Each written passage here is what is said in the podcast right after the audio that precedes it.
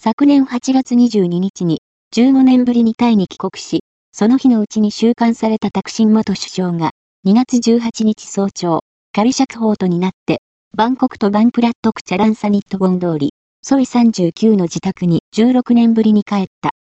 元首相は、帰国直後に、首相在任中の汚職などで、禁錮8年を言い渡されたが、間もなく、御社で、禁錮1年に減刑されていた。